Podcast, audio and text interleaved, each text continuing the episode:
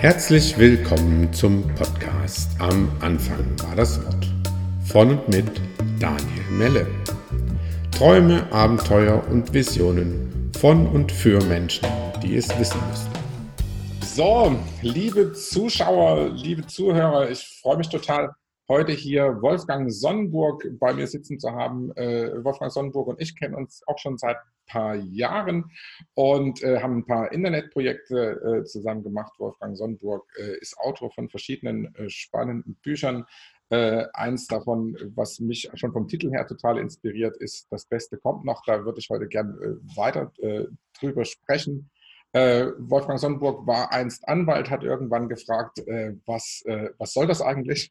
Und äh, was kann ich aus diesem Leben überhaupt machen, wo ich sage, so was, was ist wirklich das, wo mein Herz für schlägt und äh, ist seitdem aus meiner Sicht immer auf der Suche nach dem, was geht da noch, äh, was kann man aus diesem Leben rausholen, wie kann man das, das Optimum und das Beste aus dem Leben rausholen. Herzlich willkommen, Wolfgang Sonnenburg. Äh, freue mich, dass Sie heute da sind. Danke, Herr Mille. Ja, große Freude. Schön. Schön. Also wir können im Prinzip gleich, äh, gleich mit dem Titel vom Buch anfangen, weil es ist im Prinzip das Thema, was mich gerade, was ich gerade am spannendsten finde. Das Beste kommt noch, äh, wenn man so Nachrichten anguckt und äh, wenn man sieht, äh, Klimakatastrophe hier und dort und Flüchtlinge und so weiter. Die meisten Menschen würden sagen, äh, das Beste haben wir hinter uns, äh, oft aufs eigene Leben bezogen, aber halt auch auf die Menschheit an sich. Äh, wie kommen Sie drauf, dass Sie sagen, das Beste kommt noch? Was steht uns da bevor? Ähm, jo, das ist ja schon wieder eine Frage, über die man äh, ein paar Tage reden kann. Okay. Äh, also erstmal ganz simpel. Ähm, wir haben ähm, Medien, die es lieben, uns das Negative zu zeigen. Ähm, wir reden nicht darüber, wie viele Flugzeuge glücklich gelandet sind, wie viele Passagiere glücklich nach Hause gekommen sind, wie viele Großmütter einen Enkel getroffen haben und so weiter. All das findet gar nicht in unserem Geiste statt. Und wenn wir hier diese dreidimensionale Ebene nehmen, dann leben wir ja auf der Ebene der Dualität. Ähm, das heißt, wo ein oben ist, ist ein unten und wo ein Drama ist, muss auf der anderen Seite auch was Positives sein. Also wenn wir nur das Gleichgewicht sehen, muss es immer auf dieser Ebene des ähm, Equilibriums, der Dualität das Gleiche auch geben. Also von daher eigentlich erstmal schon mal gar nicht äh, ein großer Unterschied. Wo schauen wir nur hin? Und vieles hat ja mit unserer Erwartungshaltung zu tun. Also wenn wir in die Geschichte schauen, da hatten wir schon mal eine Eiszeit. Ich weiß gar nicht genau, wie war das da in Göttingen zu der Zeit. Wahrscheinlich ein bisschen kälter. Ähm, wenn, ich, wenn ich da hinschaue, noch meine Güte, wie schön warm ist das heute. Ähm, also es ist immer auch eine Frage, womit vergleiche ich das jetzt gerade? Und das ist natürlich ein, ein Thema auch mit dem Besten. Ich glaube, dass sich grundsätzlich das Universum, das Leben ähm, zum Positiven wendet. Also wir haben ja nur die Alternative, entweder ist alles ganz schlimm und dann will ich auch schon mal lieber das, das Positive. Aber es ist eben auch so, dass wir manche Dinge nicht denken können. Unser Gehirn ist ein limitierender Faktor. Wenn ich vor 150 Jahren jemand gesagt hätte, in du musst nur durchhalten, 150 Jahre. Ich weiß, heute bist du ganz arm, du bist schlecht dran, aber halte 150 Jahre durch. Weißt du, dann ist in Deutschland Armut, ähm, dass du eine eigene Wohnung hast mit fließendem Wasser und einen nicht pfändbaren Farbfernseher. Ja, hätten Sie das mal vor 100 jemand, Jahren jemand erzählt, der sagt, jetzt ist der ganz Mischugge. Ähm, also bisher entwickelt sich Stück für Stück alles immer zum, zum Besseren. Ähm, wenn wir jetzt, was ja auch mal gerne genommen wird, auf Trump rumhauen, ähm, der macht auch eine ganze Menge Gutes durch diese Dualität. Und wenn ich es simpel mache, ich habe ja hier auch das Schild äh, vom 7. Mai, Marianne Williamson ähm, Kurs des Wunderns und, und ihr äh, bekanntes Gedicht benutzen wir ja auch, was ist unsere größte Angst, ähm, dass wir eben nicht unser Licht scheinen lassen. Ja, das ist eigentlich das größte Dilemma. Und sie ist nun im Wahlkampf, ähm, in der Vorbereitung, um vielleicht Kandidat für die Demokraten zu werden. Plötzlich werden auch so viele andere Aspekte sichtbar, die vorher gar nicht sichtbar waren. Worüber reden wir? Wir haben jetzt hier eine Technologie und können mehr Menschen erreichen. Hey, schau mal aufs Positive. Ähm, es wird viel sichtbarer, dieses persönliche Wachstum, was unsere Eltern überhaupt nicht kannten.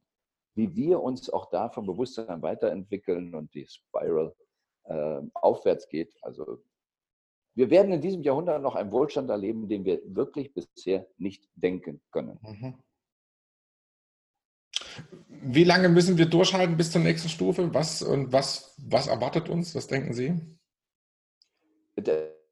Es ist ja auch schon wieder so, was bedeutet durchhalten? Ähm, ja, das war Ihr, das war Ihr Stichwort für den Mann vor 150 Jahren. Ja, für den Mann vor 150 Jahren, weil gerade eben er nun sagt im Drama, ich kann nicht überleben. Wir leben ja schon in einer wunderbaren Zeit. Ähm, und das ist wirklich eine ganz wunderbare Zeit, weil wir haben genügend Nahrung für alle auf der Welt. Es ist alles da. Also was, was bedeutet Armut heute? Es ist schon im Vergleich zu 150 Jahren ein richtiges Luxusleben. Was wir gar nicht richtig einschätzen, wenn ich vor 400 Jahren so ein klassischer König war, ja, dann lebte ich in einem kalten Gemäuer, musste hinter den Vorhang gehen und pinkeln, ähm, musste eben Perücken und sonst was tragen wegen der Läuse, konnte mich nicht richtig reinigen.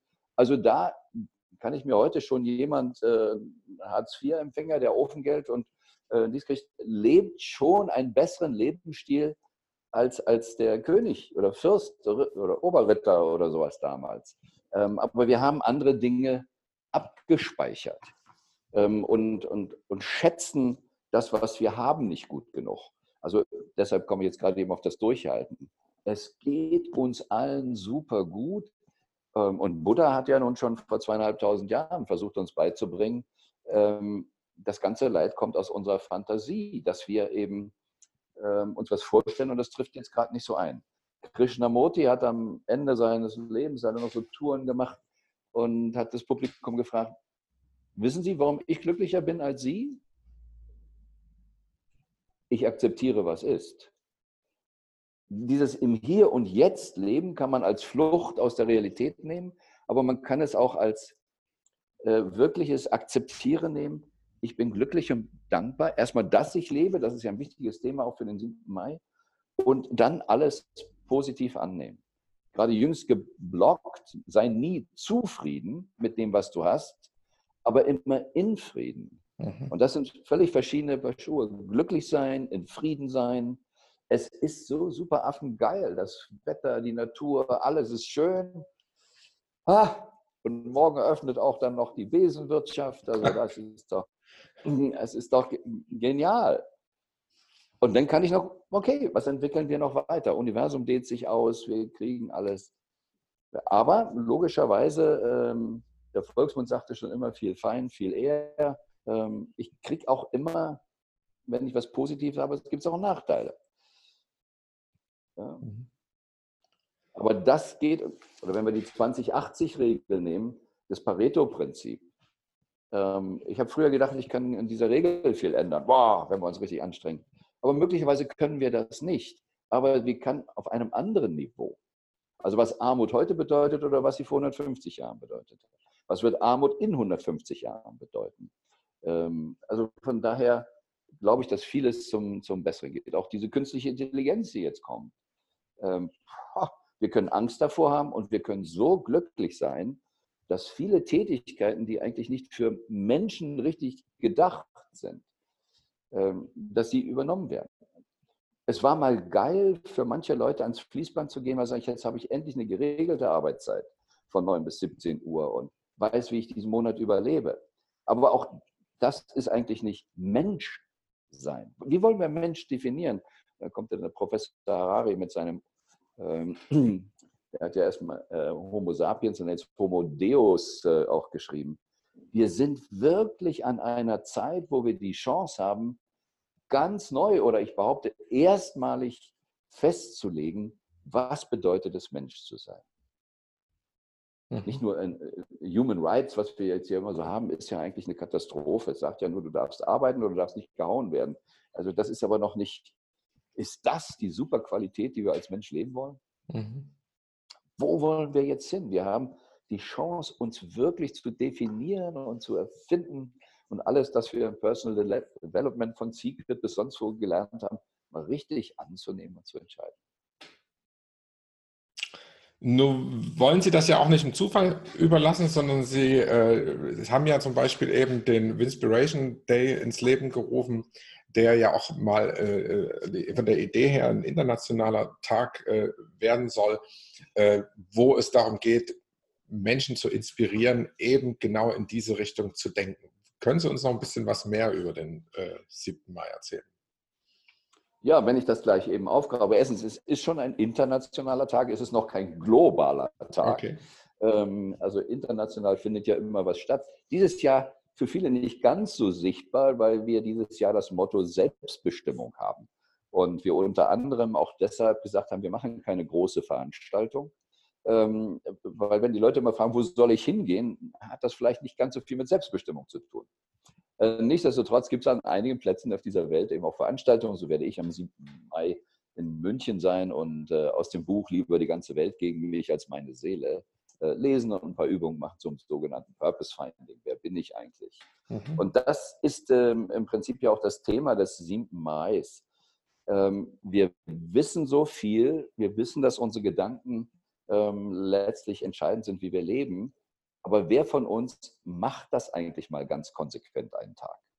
Also so soll der 7. Mai idealerweise für jeden ein Tag sein, wo er sagt, an dem Tag mindestens, mal von morgens bis abends bin ich glücklich, dass ich lebe und fokussiere nicht auf alle möglichen Dramen, die man so haben kann, sondern auf, boah, wie schön ist es zu leben.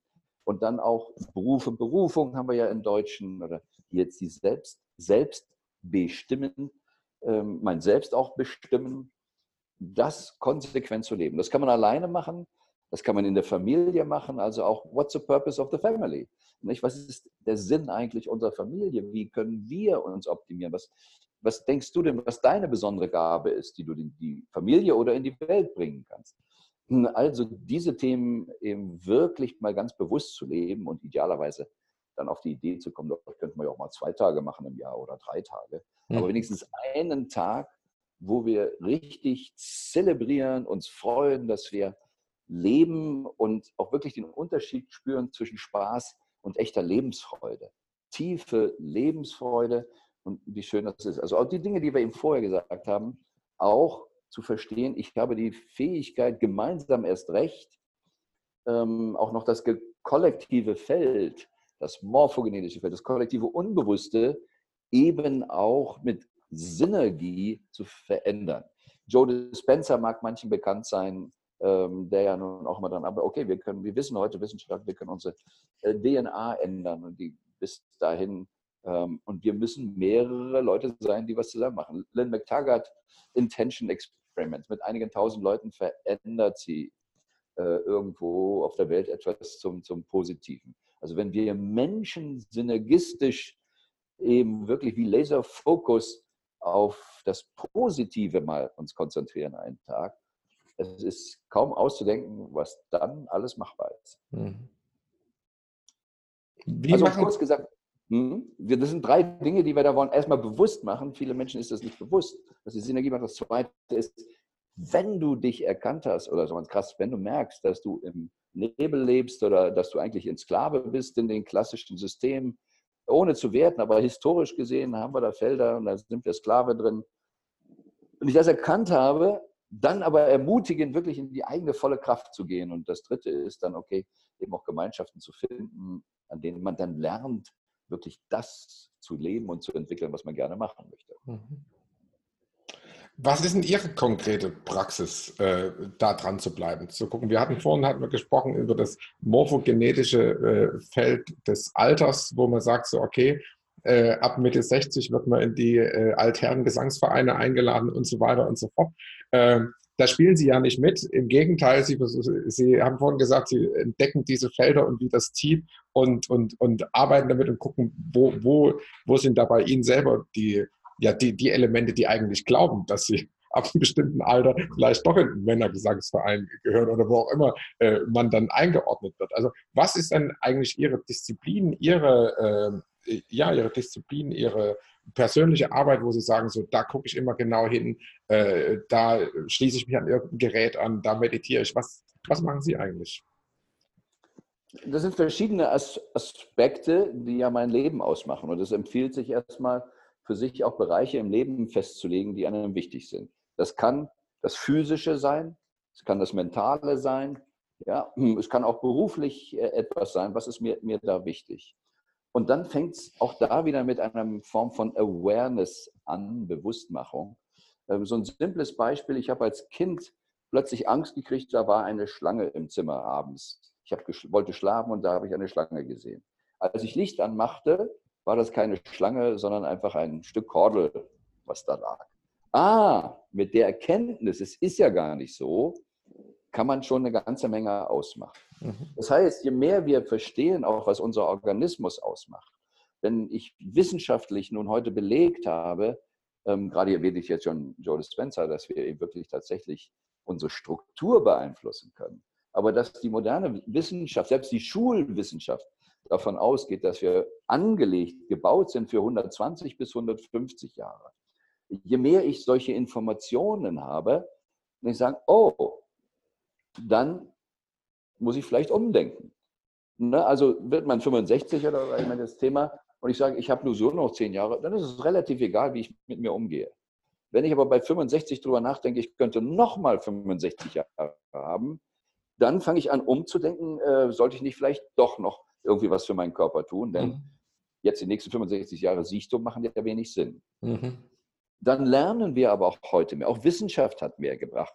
Äh, ob es nun immer die Erfindung von Mikroskopen war. Semmelweis, Professor Semmelweis wurde ja noch in die Klapsmühle gesteckt, weil er seine Ärzte auffordert, die Hände zu waschen. Seitdem wir Mikroskope haben und lassen sehen, dass da läuft tatsächlich jemand, steht in jedem Krankenhaus ein Schild, Hände waschen. Also wir können uns weiterentwickeln mit Wissen. Morphogenetische Felder eben angesprochen. Ähm, ich kann jetzt ganz bewusst entscheiden, in welches energetische ich jetzt irgendwo hin, wo die Leute jammern. Also ich habe irgendwann mal einen Blog geschrieben äh, zum Klassentreffen. Das war aber kein Klassentreffen, ähm, weil alle jammerten, ähm, noch, ja, noch, wie halte ich noch zwei Jahre durch, dass ich endlich in Rente komme, nicht mehr muss, muss, muss. Und das war für mich so erschreckend. Bob Proctor, der mit 85 Jahren noch über die Bühne tobt, gefragt, hey, ähm, wieso bist du noch so fit und frisch? Ich halte mich fern von alten Leuten. Ähm, also ich kann auch ganz bewusst in ein morphogenetisch, energetisches Feld gehen, wofür mehr Jugend und Dynamik ist. Wenn wir das auch verstehen, dass das ganze Universum Frequenz und Information ist. Wir kriegen sogar, das wissen die meisten Leute, regelmäßig völlig neue Zellen. Wir werden ja immer runterneuert. Warum gebe ich denen dann als 65-Jähriger das Programm sofort auf alt machen. Ist überhaupt kein, kein Grund. Also wo kann ich mich an Frequenzen andocken, die meinen Zellen eine ganz andere Idee geben? Mhm. Und das ist dann wieder auch ein bisschen tägliche Disziplin, aber mit der Erkenntnis erstmal, das ist gar nicht so. Wenn man das akzeptiert hat, verändert sich viel. Dann muss man aufpassen. Aber das muss man auch in jungen Jahren schon, ähm, gehe ich jetzt immer mit Leuten, die sagen, oh, die Zukunft ist schlecht, aus mir wird sowieso nicht, äh, wie fülle ich ein Hartz-IV-Formular aus? Oder gehe ich mit Leuten, die sagen, hey, was können wir kreieren, was können wir tun? Also das ist eigentlich die, die Aufgabenstellung auf jedem, äh, auf jeder Altersstufe, wenn man anzunehmen. Und Bodyhacking, was es heute gibt, Biohacking, was es heute gibt, ähm, Dave Asprey mit seinem Bulletproof Radio, wenn man da regelmäßig reinhört, kriegt man andauernd neue Ideen, was man machen kann oder was die machen. Und er hat ein ganz klares Ziel 180. Und wenn man das wiederum mehr studiert, die Blue Zones, wo die Menschen über, über 100 sind, ähm, oder ähm, in Pakistan gibt es eine Gegend, wo die Leute locker äh, 120 und älter werden. Ähm, es passt nicht in unser Businessmodell der westlichen Welt wo wir die Leute krank haben wollen. Klar, weil man sonst so lange Rente bezahlen muss. Wir haben kein Finanzierungsmodell dafür, ähm, aber auch eben auch die, die, sogenannte Nahrungsindustrie. Ja, wir reden manchmal sogar noch von Lebensmitteln, obwohl die schon lange tot sind. Ähm, und, und das ist dieses Zusammenspiel, ähm, füttere sie krank, dann geben wir ihnen wieder eine Pille und halten sie so ein bisschen äh, am Leben. Äh, wir lassen sie irgendwo, die Sklaven arbeiten, geben ihnen so viel Informationen und, und so viel Geld, dass sie gerade über die Runden kommen. Diese historische Entwicklung müssen wir idealerweise erstmal selber durchbrechen, bis das ganze System sich verändert hat. und das ist unter anderem wieder 7. Mai, je mehr das Erkennen und synergistisch zusammenwirken, der Inspiration Day ist ja auch ein Umbrella Day, das heißt, alle guten Strömungen in diese Richtung sollten irgendwas am 7. Mai tun, alle mal am selben Tag, weil das bringt Power. Mhm. Mhm. Also es geht im Prinzip eigentlich gar nicht darum, irgendwie politisch oder gesellschaftlich irgendwas direkt zu verändern, sondern das Wichtigste ist eigentlich, die Leute äh, zusammenzusammeln und auf einen Platz zu bringen, die sagen so, äh, was scheren uns die, die Regeln von gestern? Wir machen im Prinzip sowieso unser eigenes Ding. Ähm, ja, der erste äh, Inspiration Day 2003, das war mehr oder weniger Zufall oder wenn es eine Führung gibt, fand am 1. Mai statt. Und da kam dann auch der Gedanke, ach, das ist ja auch interessant. Am 1. Mai gibt es ja sehr viele Demos gegen etwas. Und das also von Menschen, die auch das Gesetz von Ursache und Wirkung noch nicht verstanden haben, weil sie demonstrieren gegen die Wirkung. Also wenn ein Farmer eine schlechte Ernte hat, jetzt gegen die schlechte Ernte zu demonstrieren, das bringt nicht mehr viel, sondern was muss ich vorher tun? Das heißt, wir haben das dann auch insofern genossen, vielleicht noch mit etwas zu viel Ego, ah, die demonstrieren, aber wir kreieren. Wenn ich Universum verstanden habe, aus dieser Quantensuppe können wir alles kreieren. Und deshalb heißt es immer, don't fight an existing system, create a new one. Wirklich etwas und insofern ist das schon auch gesellschaftspolitische Veränderung, weil die Politik hinkt immer hinterher, äh, was Gesetzveränderungen macht. Die, der Kaiser, warum soll der was ändern? Mhm. Der verschwindet immer erst, wenn das Volk bereit ist, was anderes zu machen. Das heißt, wenn das Volk jetzt bereit ist, was anderes zu machen, speziell für Deutschland, da gibt es ja noch so viele Auswirkungen, das morphogenetische Feld des Kaiserreiches ich sitze ja nun gerade in der Schweiz, ist eine ganz andere Kultur. Wirklich eine viel mehr Bürgerkultur. Der Ort regelt Dinge für sich selber in einem Maße, was können wir uns in Deutschland in dem Maße noch gar nicht richtig vorstellen. Aber die haben nie einen Kaiser gehabt hier. Ja. Mhm. Also da, da, müssen wir einfach wach werden. Und, aber auch natürlich, ich kann nicht immer sagen, soll der Staat sich doch drum kümmern. Nee, irgendwann mal verstehen, wir sind es. Aber du musst die auch lange, ich habe auch ja hier, mein, meine Regierung hat auch meine Mitarbeiter hier in dem Körper, die zig Milliarden Körperzellen, auch lange missbraucht. Viel Nonsens betrieben, weil ich dachte, das hier oben ist wichtiger, das unten mhm. muss ich nicht ernst nehmen. Mhm. Bis man irgendwann mal dahinter kommt, oh, es wäre doch ganz gut, wenn es den Mitarbeitern gut geht. Mhm. Und wenn wir das übertragen auf Unternehmen, dann muss die Unternehmenskultur sich ändern. Was wir heute eben auch machen im von, von Willen, ihnen das beizubringen. Und dann findet es auch auf politischer Ebene statt, dass wir irgendwann mal ähnlich dem Human Development Index erkennen, das Wichtigste im Land ist der Bürger. Und wir müssen für den Bürger was tun und nicht umgekehrt, der Bürger muss den Staat retten, der Bürger muss die Banken retten, der Bürger muss dies, der muss diese Industrie retten, er muss das fressen und dann muss er Chemotherapien machen oder was. Bruttoinlandsprodukt, geschriebene Rechnungen, egal welche Qualität. Ja, das ist ja nun schon aus meiner Sicht ja schon fast kriminell, ähm, aber noch nicht rechtlich durchsetzbar, dass es kriminell ist. Nicht jeder Politiker schwört, äh, Schaden vom Volke abzuwenden, aber dann eben zu sagen, Bruttoinlandsprodukt, äh, egal welche Qualität, äh, und dagegen dürfen wir uns verschulden. Mhm. Ähm, Städte, wie gesagt, ich kenne es jetzt speziell in Hamburg, habe ich es die hatten 2017 20 Millionen Bußgelder da drin im Etat. Vor 20 Jahren waren es 5 Millionen D-Mark, als ich das entdeckte, die eingeplant sind. Das heißt also, die Vergehen oder Verbrechen sind eingeplant ins Budget. Und das nennt man dann Schaden vom Volke abwenden. Das ist mangelnde Kreativität. Ähm, wo kriegt man 5 Millionen D-Mark her? Das müssen wir mal ausdenken. Auf der Ebene der Polarität, wo ein Problem ist, muss es eine Lösung geben.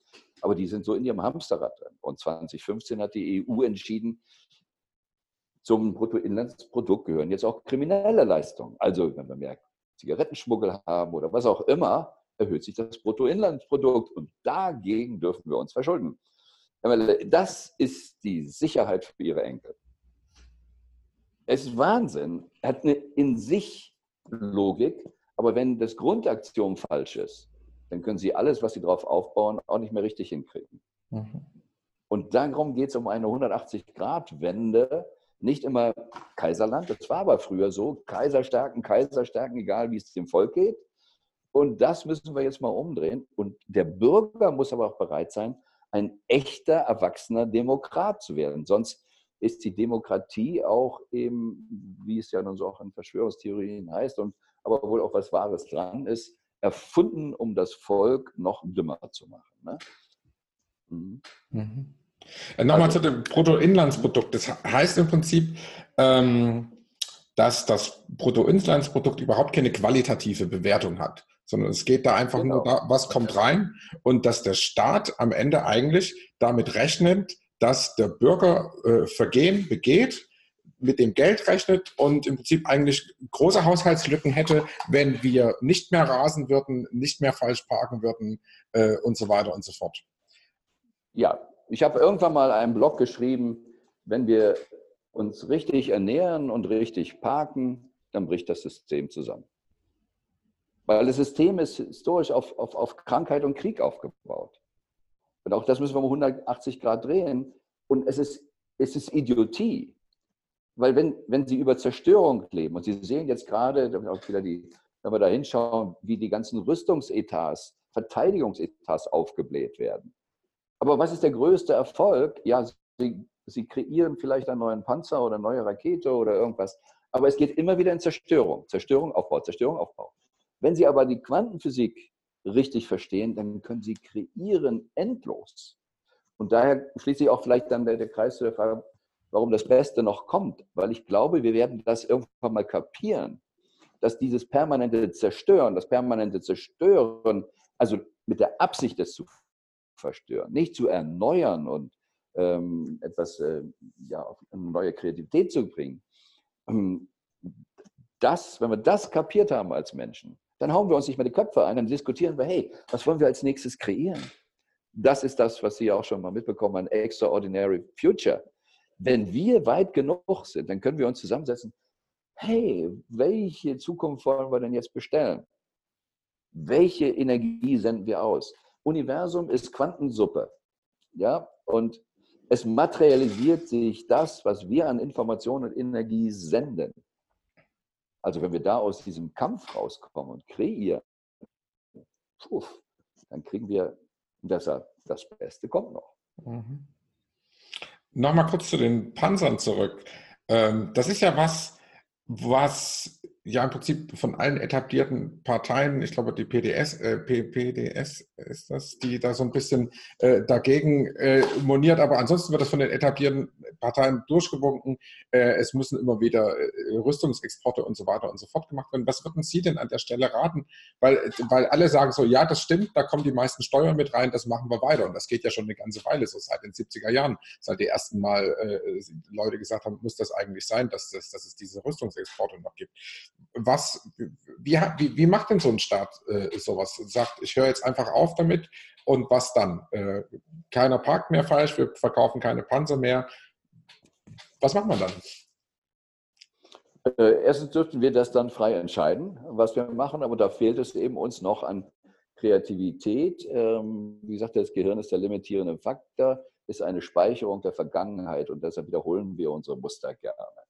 Ähm, ich scherze ja manchmal so, ähm, können Sie sich erinnern oder auch liebe Hörer, Schauer, ähm, die meisten Menschen in Deutschland kennen auch das Sommermärchen. Also zumindest vom Begriff der Fußball-Weltmeisterschaft in mhm, Deutschland. Mhm. Und wenn ich dann frage, was schätzt ihr, welches die meistbenutzte App damals war? Ging es da nur um Fußball oder was Länder oder vielleicht was ganz anderes, was die meistbenutzte App war? Während des Sommermärchens 2006, wo wir so viel Fußballfokus hatten. Und dann kommen die Leute und denken nach, nee, war bestimmt Fußball. Und so die Mehrheit diskutiert dann, welche App es sein könnte.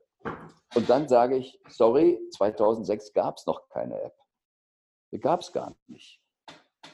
Und dann wird manchen Leuten erst bewusst, wie kurz das her ist, dass man Milliarden Business mit Apps gemacht hat oder machen kann. Also von daher können wir unhörlich viel machen.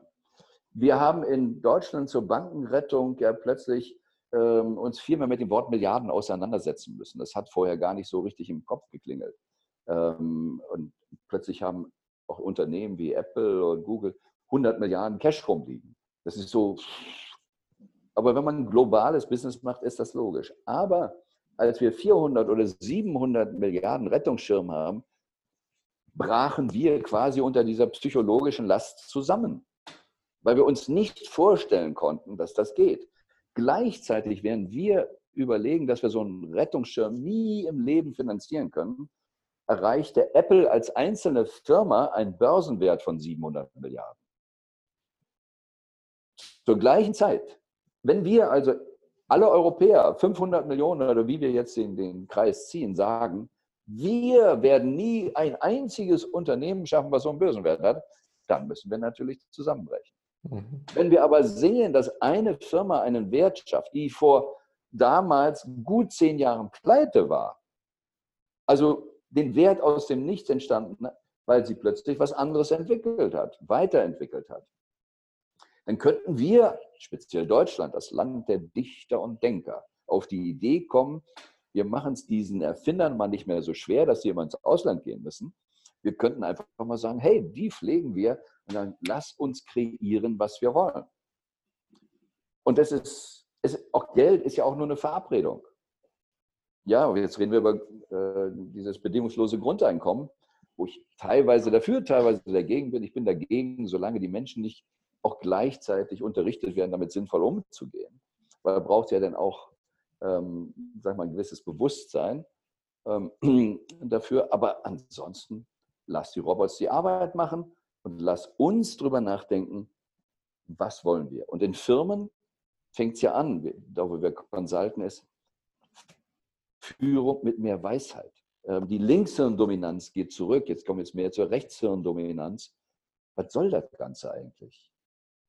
Nicht nur mehr, mehr, mehr und, und größer, größer, um größer, größer, also mein Buch Lieber die ganze Welt gegen mich als, äh, als meine Seele geht es ja auch darum, erstmal alles nicht mehr zu brauchen. Aber wenn du alles nicht mehr brauchst, dann kannst du auch wieder Bentley fahren. Aber dann fährst du ihn für dich, dann kannst du ihn auch fahren, wenn keiner guckt. Ja, also wie abhängig bin ich dafür äh, oder warum habe ich all diese Sachen, damit ich damit gesehen werde? Ah, dann ist es Nonsens, dann verlierst du dich selber. Mhm. Aber wenn wir jetzt eine Welt entwickeln, ähm, oder ich formuliere es anders, weil wir im Buch ja auch drin haben, ich bin als Apfel äh, auf die Welt gekommen, aber dummerweise in die Birnenfamilie. Und dann hat man mir versucht beizubringen, eben eine gute Birne zu sein. Aber ich habe immer irgendwie gelitten, weil ich mich nie richtig wohlfühle. Und wenn ich Apfel bin, werde ich sowieso eh nie eine gute Birne. Aber wenn wir das mal so sehen, der eine ist Banane, der andere ist Kiwi. Wow, was für ein super Obstsalat können wir kreieren. Obstgarten oder was auch immer. Äh, wenn jeder in seine Kraft geht. Also so, be the best apple you can be. Und, und deshalb wieder, wir können noch gar nicht denken, welche Lebensqualität wir schaffen können. Ja. Bob Proctor sagte mir jüngst, der flog irgendwie nach, mit Emirates irgendwie Richtung Dubai, glaube ich, und dann hat er da oben geduscht. Also kann da in dem Flieger duschen. Und da hat er dann so scherzhaft, weil er zitiert ja öfter auch die Wright Brothers, äh, wie die dann äh, eben das Fliegen ähm, für uns sichtbar gemacht haben. Er sagt, wenn die das wüssten, dass man da heute oben duschen kann, da habe ich gesagt, Bob, das hilft nichts. Die wissen nicht mal, was eine Dusche ist. Ja. Wer, hatte, wer hatte denn damals eine Dusche? Mhm. Ja?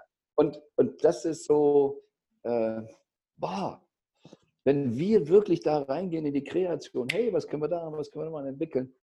Boah, erstmal Kreation ist etwas, was vielen Menschen eine Freude macht. Ähm, warum treffen wir uns am Feuer oder bei jeder Party am Ende in der Küche? Äh, gosh, weil es eben so in uns steckt. Hey, lass uns was zusammen machen, ob es Essen, Trinken, in der Küche zusammen sein. Dass wir da wieder hinkommen und jetzt einen größeren Rahmen ziehen als die große Menschenfamilie und uns wirklich sehen, äh, wow, was kann ich für diese Familie von meinem Naturell richtig beitragen? Und dann auch akzeptieren, dass die, die Qualitäten unterschiedlich sind und nicht nur nach Kontostand oder welches Auto steht vor der Tür. Mhm. Ja, denn das, das ist letztlich wieder Armut, wenn alle nachher dasselbe Auto fahren. Ja. Mhm. Ja, wird aber auch nicht jeder ein Bentley wollen wahrscheinlich. Nee, zum Glück auch nicht. Ich meine, ich, jetzt bin ich ein bisschen mehr in den Bergen. Manche wollen einen Strandurlaub machen, manche in den Bergen Urlaub machen. Also deshalb habe ich auch da gar keine Sorge.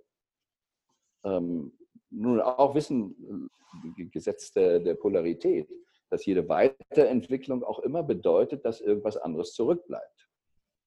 Ja, oder sich nicht immer gleichem Maße weiterentwickelt. Trotzdem insgesamt, also wenn ich mir hier die Schweiz angucke, in der ich lebe, wie schön es ist, hier aus dem Fenster zu schauen, wie grün und wie brav. Äh, das ist eine Lebensqualität, die immer am Anfang mehr wie Disneyland vorkommt. Mhm. Ja, aber mit besserem Essen. Ja. Alles klar. äh, das, äh, das Grundeinkommen. Mhm. Was, was, werden die Leute damit machen? Angenommen, es gibt wirklich satt Grundeinkommen. Was glauben Sie, was ist das Erste, was passiert, wenn die Menschen sagen so, okay, guck mal, du hast jetzt, was ich, fünfköpfige Familie, jeder kriegt 1500 Euro. Das ist, wäre im Prinzip erstmal eine gute, ein gutes Grundeinkommen. Äh, was denken Sie, was passiert erstmal mit der Welt, wenn die Leute alle erstmal ihr Begrüßungsgeld gekriegt haben? Ja, da kommt dann drauf an, in welchem Trauma sie stecken. Also ich vermute mal, ähm, da gibt es Kinder in Göttingen, nicht? also Herr Weller hat Kinder ähm, und in gewisser Weise haben die ein bedingungsloses Grundeinkommen. Sie werden versorgt. So was machen die Kinder jeden Tag? Sie spielen und sind glücklich. Sie leben und haben Spaß. Nun gut, ab morgen ist es vorbei, dann gibt es dann Arbeit. Aber äh, das ist, und, und wir Menschen, wir kommen eigentlich glücklich und die, die Studien, auch das, was ich von der Harvard-Studien und so weiß, auch Kinder, wenn nicht schon ein Trauma, auch Mutterleib kann ja auch schon traumatische Prozesse laufen. Wenn wir also natürlich und gesund sind, dann spielen wir miteinander, dann helfen wir miteinander, dann sind wir eigentlich viel besser. Da müssen wir uns nicht die Köpfe einhauen. Aber irgendwo begegnet uns dann ein Trauma oder was auch immer. Dann hängen wir da drin. Und dann bin ich irgendwo in der Firma. Das haben wir noch nie hier so gemacht. Du musst dich verstellen, du musst das machen. Wir verraten unseren Purpose, wir verraten unsere Natur. Und dann gibt es, das ist ja die Diskussion bei Hartz IV ja auch viel, ja, erhöhen wir das jetzt Cash oder geben wir denen einen Bildungsgutschein nicht? oder und sowas. Weil wir schon Angst haben, das wird versoffen. Mhm. Aber, aber keiner diskutiert darüber, wie können wir ihnen helfen, aus diesen ganzen traumatischen Prozessen rauszukommen. Mein simpler Grundglaube ist, jede Pflanze, wenn ich in die Natur schaue, jede Pflanze, wenn die Umgebung stimmt, richtet sich von selbst zur Sonne aus. Da muss ich nichts tun, da muss ich nicht manipulieren, da muss ich nicht motivieren. Ich muss die Rahmenbedingungen schaffen. Wenn ich aber eine Pflanze schon zu intensiv gebonseit habe, dann kann es sein, dass sie nicht mehr dahin wachsen kann. Das heißt, wenn wir aufhören, eben äh, Menschen so als Human Capital zu sehen, als Paxe oder Nieren oder Zielgruppen in der Form, wo wir die Menschen nicht mehr sehen, dann glaube ich, ist es eine große Freude, eben das Grundeinkommen zu haben und sagen, hey, das gibt mir jetzt die Zeit, mich wirklich darum zu kümmern, wer bin ich, was ist mein Purpose, äh, traumatische Prozesse loszuwerden und eben auf eine ganz andere Bewusstseinsebene zu gehen. Aber das müssen wir irgendwie organisieren. Mhm. Und deshalb bin ich eben grundsätzlich von der Idee, wo es hingehen kann, für das Grundeinkommen. Lass die Robots doch Arbeit machen, lass uns das abstimmen, dass jeder entscheiden kann. Aber es wird nicht funktionieren kurzfristig, wenn wir nicht. Ich habe ja im, Buch auch über Mindestlohn geschrieben, ist ja was ähnliches. Ähm, ich finde das sogar entsetzlich, wenn wir auch wieder morphogenetische Felder reingehen, dass wir als Regierung da gesagt haben, ihr armen Sklaven, die ihr bei drei Euro arbeitet, ihr seid ja so unfähig, euch selber zu entwickeln. Wir zwingen jetzt den Arbeitgeber, euch Sklaven sechs oder acht Euro zu geben. Aber ihr alleine werdet es nie schaffen. Das ist eine Katastrophe, das ist menschenverachtend weil nichts begleitend gemacht wird, um den Menschen weiterzuhelfen, ihre, aus ihren Systematiken rauszukommen. Wir sehen es an Schulen, wenn Kinder gewalttätig wären, ja, dann müssen wir eben irgendwelche Metallschleusen da. Statt, was haben wir alles in der Vergangenheit verkorkst und wie viele Sozialhelfer, Arbeiter, irgendwas, Traumaexperten müssen in die Schule. Und überall dort, wo man es gemacht hat, kommt Stück für Stück Frieden und ein ganz anderes Leben. Mhm. Also das heißt, äh, doch Grundeinkommen plus Bildungsschein äh, und die Bildung im Prinzip in Richtung äh, menschliche, also innere Bildung, Ausbildung? Ja, Bewusstseins, weil ich bin ja nun ein Freund von Spirodynamics oder, oder das ursprüngliche Graves-Modell, wie kulturell die Bewusstseinsebenen weitergehen. Und Dr. Beck, der das Buch Spirodynamics geschrieben hat, äh, spricht so, wir brauchen eigentlich keine Demokratie, wir brauchen eine Spirokratie. Äh, das heißt, auf welcher Bewusstseinsebene kann ich jetzt mit Menschen sprechen und wie bringe ich sie auf die nächste Ebene?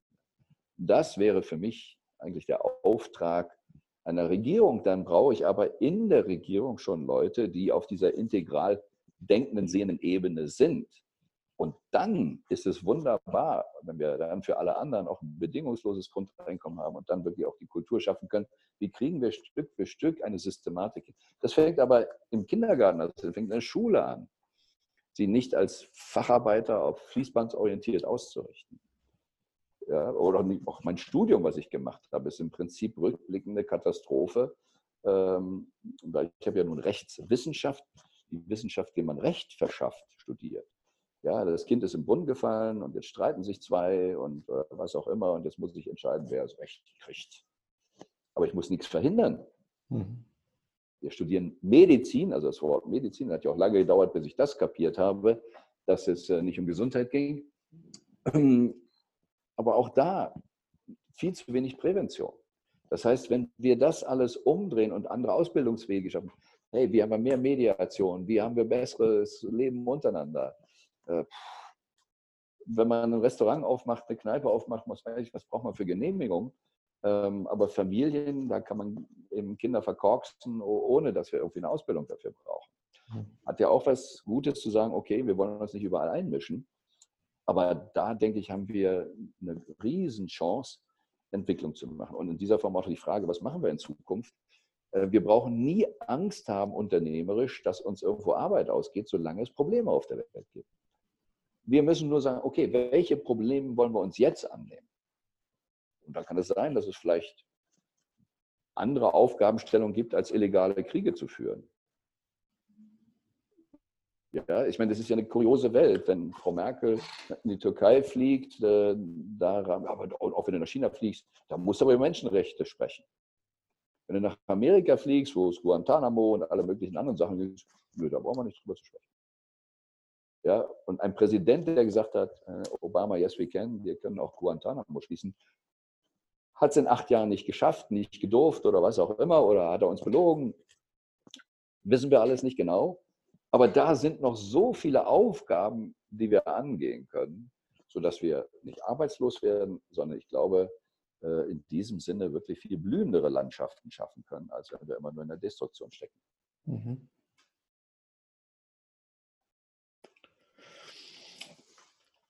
Was, was denken Sie denn, was, was passiert, wenn wir sagen, so, äh, wir gehen mal von Reichtum aus und von immer wieder äh, erneuerbarem Reichtum, so dass wir den Menschen, was weiß ich, 1500 Euro im Monat geben können? Und was glauben Sie, was denn dann mit den Menschen erstmal passiert? Also ich gehe jetzt zum Beispiel mal in so eher prekäre Stadtteile, wo ganz viele Kinder sind, wo die Leute in relativ kleinen Wohnungen wohnen und wo ganz viele äh, 5er BMWs mit Spoilern auf der Straße draußen stehen. Was, was glauben Sie, was denn passiert, äh, wenn, wir dort, wenn dort einfach Geld hinkommt? Sind die Leute irgendwann satt? Was, was werden sie tun? Was, was glauben Sie, wenn, was, was dann passieren kann?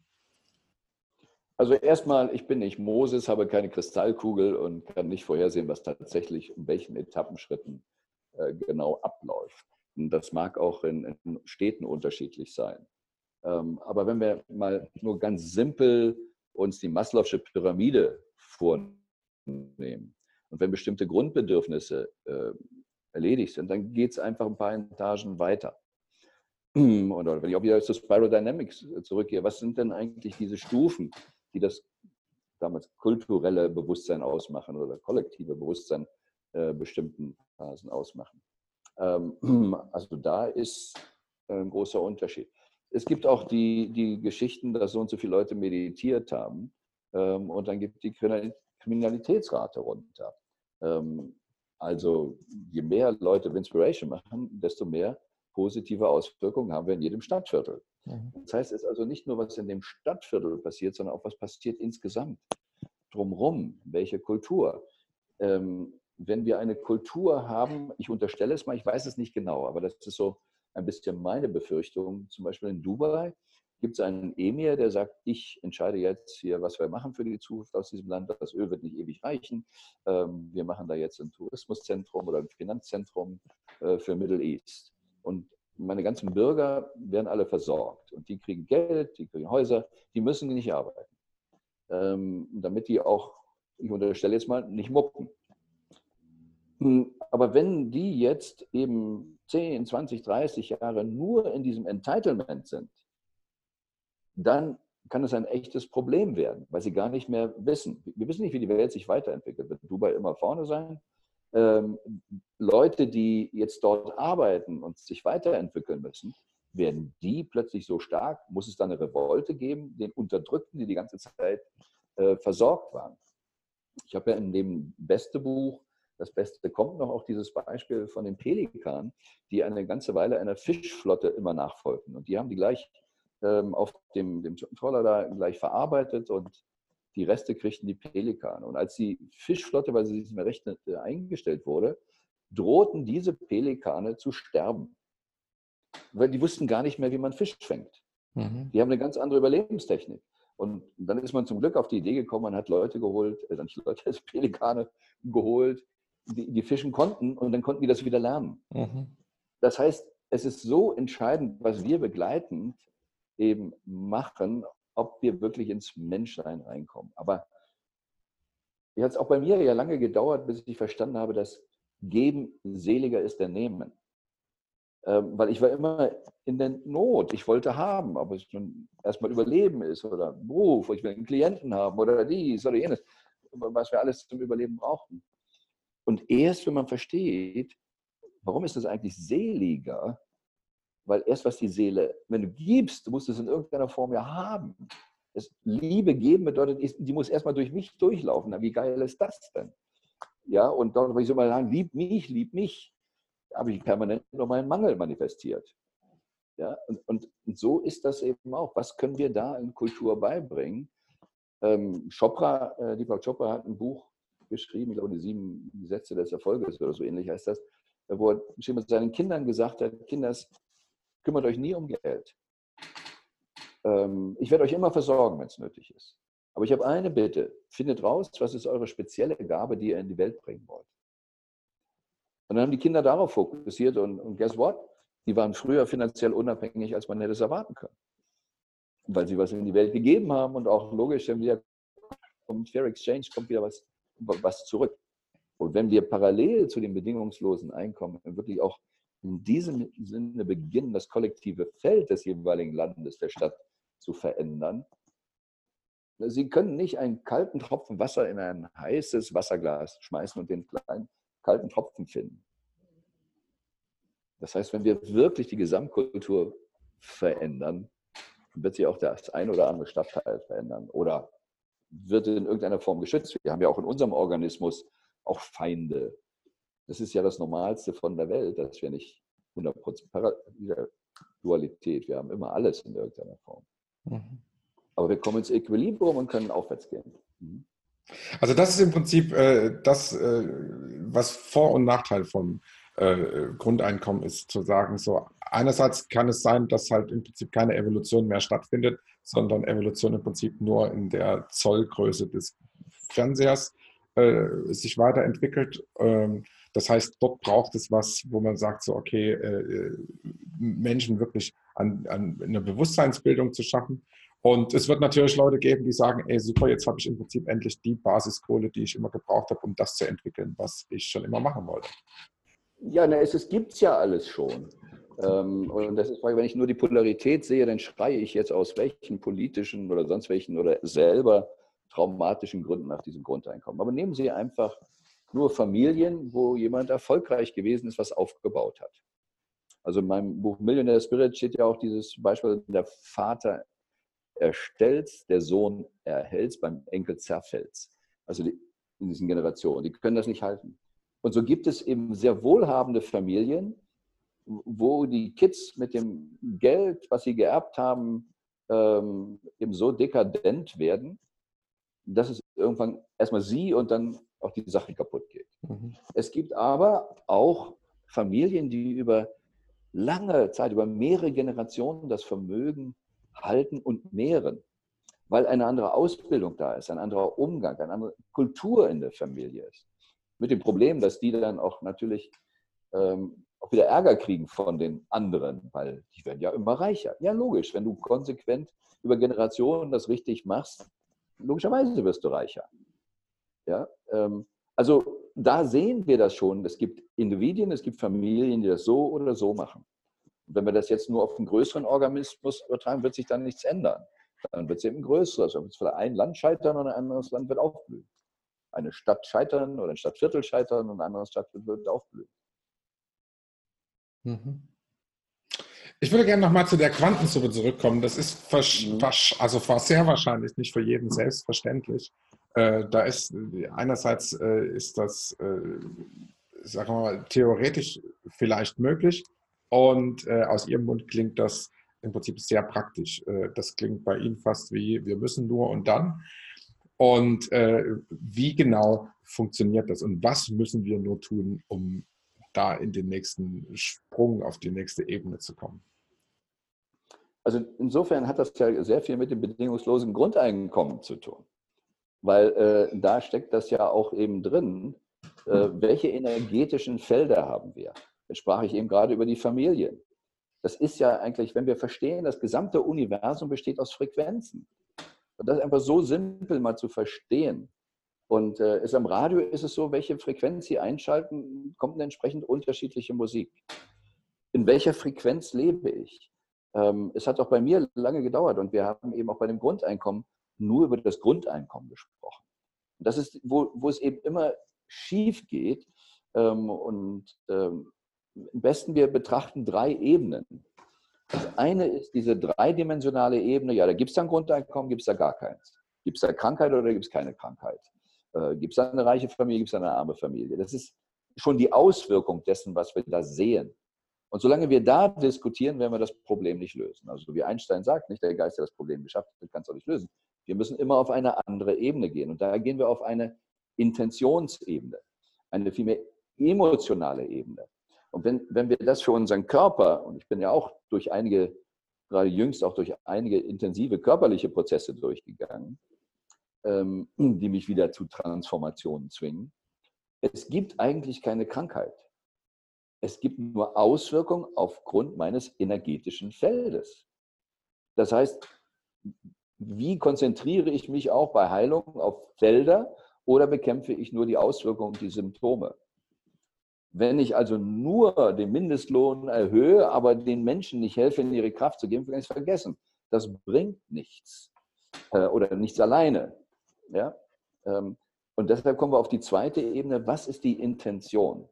Und die dritte Ebene, wenn wir dann über, sag ich mal, simple Quantensuppe sagen, da kommen wir ans, ans Zero-Feld ran, ans äh, Bewusstseinsfeld, wo alle Informationen drin stecken, wo alles ist und aus dem erstmal alles das rausgeholt werden kann, was schon gedacht wurde, was ein wichtiger, äh, auch, auch äh, mit äh, einem Geschäftspartner, Dr. Carsten, der früher Steuerberater war, hat immer noch eine Steuerberatungsgesellschaft, aber sehr viel in diesem Bereich, auch heute Unternehmer und Top-Führungskräfte berät, wie durch Meditation ich an das kollektiv gesammelte Wissen rankomme. Also auch wenn wir über Weisheit und Führung gesprochen haben, wie hole ich mir die Weisheit? Die kann ich doch nicht einfach im Laden kaufen und trinken, aber sie ist da, bin ich bereit, da anzudocken. Und äh, wenn wir uns eben die Physik anschauen, dann können wir eben runtergehen von ähm, großen Molekülen zu den Atomen und noch kleineren Teilchen, noch kleineren Teilchen, bis wir die, die Quarks und wie sie da alle heißen, nicht mehr richtig sehen können oder überhaupt nicht, auch mit Mikroskopen nicht mehr sehen können und es alles in den Äther irgendwo geht. Aber aus diesem Äther kommt die Materie, so simpel, wie wir das vom Wasser kennen. Da kann blauer Himmel sein, sehen wir nicht, und plötzlich entstehen Wolken und plötzlich kommt aus den Wolken ein Tropfen. Und je nachdem, welche Frequenz er hat, kann er sogar Eisklumpen werden. Mhm. Das heißt, ich kann ihn von einem harten Eisklumpen bis nicht sichtbar machen. Das Prinzip zu verstehen, es ist reine Physik, dass das möglich ist. Und dass wir, Secret Film und so hat es ja einen Ansatz gebracht, welches Energiefeld halte ich aufrecht? Das war vorhin auch Ihre Frage, was machen Sie, um äh, so zu sein? Dass das ganz bewusst sein, hier oben muss ich aufpassen, weil da ist mein Kontrollsystem auch, aber natürlich auch mein Bauch, mein echtes Bauchgefühl, da haben wir ja auch ein großes Gehirn drin, ähm, was den limitierenden Faktor sogar umgehen kann, das große innere Bewusstsein, höhere Bewusstsein, so wie man das nennen will. Da mich immer darauf einstimmen, welche Frequenz. Und das sind dann Transformationsprozesse. Wie gehe ich wieder auf eine andere Frequenz, dass ich das auch noch empfangen kann? Was muss ich da an meinem Radio noch vielleicht für eine Antenne anbauen, damit ich das empfangen kann und da weiter. Aber dann können wir, deshalb auch wiederum, das Beste kommt noch, weil mehr und mehr Menschen es verstehen und aus der Kreation ist raus. Wie Bob sagt, die White Brothers, die das Fliegen erfunden haben, ja, die haben nur was aus dem Äther geholt, was schon tausende von Jahren da war. Die App, die Steve Jobs erfunden hat, die, die Möglichkeit, das zu machen, war schon tausende von Jahren da. Aber irgendwann kommt einer, sieht es und arbeitet dann mit einer Konsequenz dran, dass es sich materialisieren kann. Mhm. Und deshalb möchte ich eben, dass viel mehr Menschen das akzeptieren können für sich, zusammenkommen und sagen, wie wollen wir es haben, um dann gemeinsam, deshalb sagte Hugo ja auch schon, wenn fünf Leute zusammenkommen und eine Idee haben, können sie die Welt verändern, wenn die wirklich die Energie zusammenbringen. Mhm. Wir hatten vorhin äh, einstimmig gesagt, dass wir gerade noch Weihnachten gefeiert haben und jetzt äh, morgen ist der 1. Mai. Ähm, das heißt, äh, es hat nicht, äh, es scheint so, als würde die Zeit sich immer schneller drehen und äh, es ist auch viel zu tun und trotzdem sagt man so, wow, es ist wieder äh, der fünfte Monat des Jahres. Äh, was, was passiert eigentlich gerade? Äh, ist es so, äh, dass, weil immer mehr Menschen sich, äh, sich an diese Quantensuppe andocken, immer mehr Menschen vielleicht meditieren, äh, äh, dass, dass dadurch im Prinzip die, die Zeit, äh, das Zeitempfinden, das ganze Lebensempfinden immer intensiver wird oder passiert irgendwas von außen? Also folgen wir als Menschen sowieso gerade einer Evolution, wo wir merken, dass wir die Evolution sind und uns deshalb immer mehr bemühen, sagen wir mal, on the edge dieser Evolution zu sein und dadurch entsteht so ein Sog. Und wir äh, folgen dem einfach nur, weil es, weil es uns einprogrammiert ist. Oder, oder was, was passiert eigentlich? Also was glauben Sie, was eigentlich gerade passiert? Ist es ein Ziehen und ein Schieben vielleicht? Also immer wieder, ich, ich, äh, ich bin jetzt nicht Gott und kann alles sehen, aber ich habe so ein paar Ideen dazu. Deshalb ich frage ich Sie. wie ich das für mich auch immer möglichst bildhaft übersetze. Und da kann man von verschiedenen Beispielen einfach mal ausgehen. Ähm, einmal, wenn Sie dem Big Bang-Theorie folgen, dann heißt es ja, da war am Anfang was ganz Kleines und am Anfang war nichts und da war Stillstand. Und jetzt dehnt sich das Universum aus mit einer auch dann wachsenden Geschwindigkeit. Wenn Sie einen Ball nehmen, der gut springt, ja, und je nachdem, wie Sie haben, dann können die auch ganz schnell hin und her springen, nicht? wenn sie irgendwie so das Golf spielen, den Ball an die Wand hauen, bom, bom, bom, bom, wie schnell das gehen kann. Wenn der Ball aber auf die Wand tritt oder auf den Boden und die Richtung wechselt, dann muss er mindestens in dieser logischen Sekunde, die die Juristen dann erfinden, mal stillstehen. Anders geht es nicht, sonst kann er nicht die Kurve kriegen, sonst kann er nicht zurückkommen.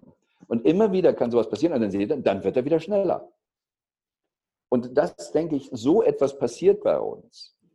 Als die Eisenbahn, die erste in Deutschland gebaut werden sollte, das war die Strecke von Nürnberg-Fürth da, da haben ernsthaft Wissenschaftler diskutiert, da müssen wir einen Bretterzaun bauen, weil der ja mit einer Geschwindigkeit von 38 Stundenkilometern da lang rauscht. Und wenn das ein normaler Mensch sieht, diese Geschwindigkeit, dann wird der Girre, der wird verrückt. Das kann kein Mensch aushalten, das zu sehen. Heute sagen wir, ne, der kann auch 500 fahren. Das heißt aber auch wir als Menschen entwickeln uns immer weiter. Es ist etwas ganz Normales, dass etwas schneller wird und insbesondere im Außen schneller wird. Und das können Sie auch bei Sportarten sehen. Es gibt einen Professor Flammholz, der Starbucks mitberaten hat äh, bei Transformationsprozessen. Und der sagt immer, in welchem Spiel bist du? und sagt, die Spiele werden schneller. Ähm, ja, es spielen noch Leute Schach, aber das geht langsam. Basket, äh, Baseball in Amerika geht zurück und es kommt auch Fußball, es kommen auch andere Sportarten, die alle schneller werden. Wenn wir in Deutschland nur Fußball nehmen und unsere, meine Idole der Kindheit von Netzer und, und Beckenbauer, wenn ich mir angeguckt habe, Netzer zum Beispiel, ja, wie die gelaufen sind, ja, die sind auch ein bisschen gelaufen, aber der hatte noch Zeit, in die Disco zu gehen und eine Versicherungsagentur nebenbei zu machen oder alles Mögliche. Ähm, die, die, die würden heute, wenn sie in fitten Zustand auf den Platz gehen, trotzdem als Altherrenmannschaft dastehen. Mhm. Ja, weil das ganze Spiel wird schneller, weil wir auch andere Dinge äh, verstehen, dass ähm, der Ball schneller werden muss. Das ist auch eine Thematik, äh, die viele in, in Deutschland nicht oder überhaupt in der westlichen Welt nicht richtig erkennen, wenn sie diskutieren. Die Geschäftsführer heute von Konzernen kriegen ein Vielfaches mehr an Gehalt als in den 60er Jahren. In den 60er Jahren war die Produktivitätssteigerung von den Händen der Mitarbeiter abhängig. Und in den 70er Jahren begann es zu kippen, dass der Computer schneller wurde. Und deshalb werden auch die Gehälter derjenigen, die heute mit Händen arbeiten, die normalen Arbeiter, nicht mehr so steigen, weil die Produktivität wird nicht von ihnen gesteigert. Aber jetzt haben wir, wie fing das an mit dem ersten Computer? Wir haben heute mit dem Telefon einen stärkeren Computer, als Apollo sowieso hatte, als auf dem Mondflug. Das heißt, überall produzieren wir etwas, was schneller und schneller und schneller geht. Das bedeutet, für uns geht der Wandel auch viel schneller. Was für viele Eltern ein Problem ist, was vielen Kindern heute ein Problem hat, dass die Eltern keine Sicherheit mehr ausstrahlen. Und, und so müssen wir uns permanent, dieses Sommermärchenbeispiel mit den Apps ist ja nur eins, aber man kann, kommt ja kaum noch nach, wie sich die Welt verändert. Und das insgesamt glaube ich, wirkt sich für uns aus verschiedenen Ebenen einfach aus, dass tatsächlich die Welt im Außen schneller wird. Und umso wichtiger wird es jetzt, dass wir im Inneren ruhiger werden. Mhm. Und lernen eben wie beim Fußball. Raumdeckung oder irgendwas und nicht mehr so alles so hin und her. Ja, wenn, wenn Sie Kinder sehen, die Fußball spielen, dann läuft der, die 22 Spieler laufen immer da, wo der Ball ist, wie so ein, wie so ein großer Arm, äh, Bienenhaufen, Schwarm.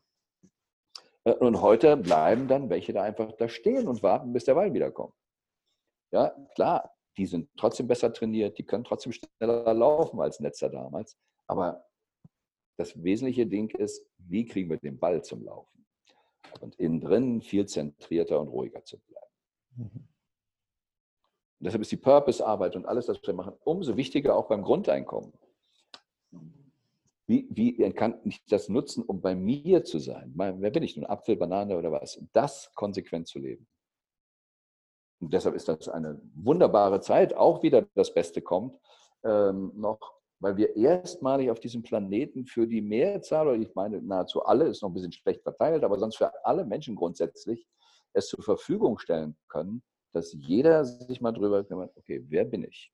Das ist wie eine Großfamilie jetzt dass wir entscheiden, was macht die Familie jetzt eigentlich. Mhm.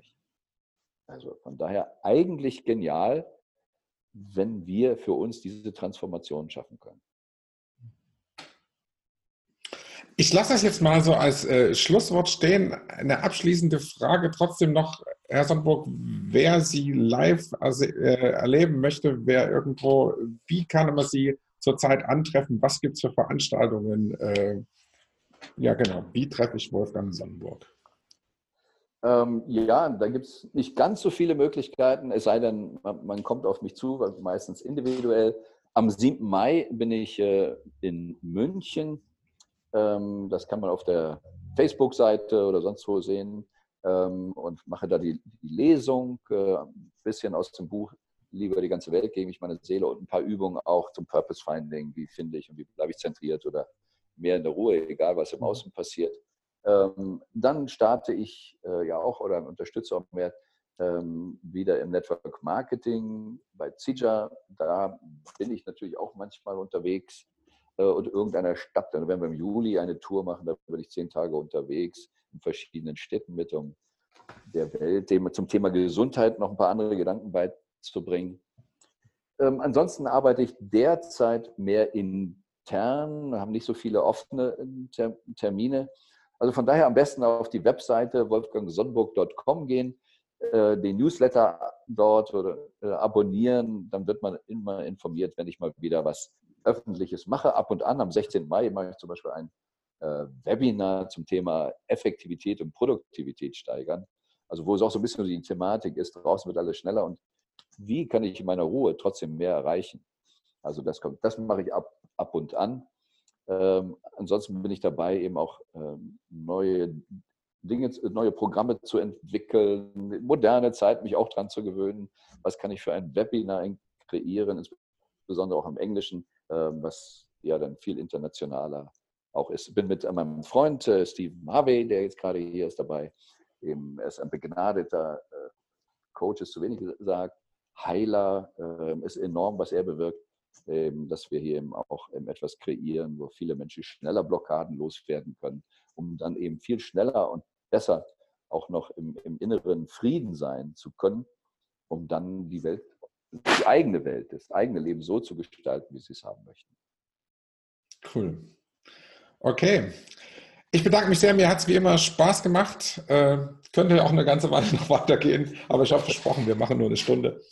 Deshalb, ja, vielen Dank, dass Sie da waren. Wie gesagt. Oh, danke. Ich, ich mag ja nun gerade auch für 7. Mai und all diese Themen reden. Denn je mehr Menschen es bekommen, desto mehr können wir gemeinsam die Zukunft extraordinär für uns gestalten. Super. Danke. Ciao. Alles Gute. Neben diesem Podcast berate ich Coaches, Berater, Seminarleiter und Therapeuten auf ihrem Weg zu mehr Sichtbarkeit im Netz. Wenn du dich als Personal Brand besser positionieren willst oder auf der Suche nach einer Online-Strategie bist, bin ich dein Begleiter. Mehr erfährst du unter www.mutonline.de.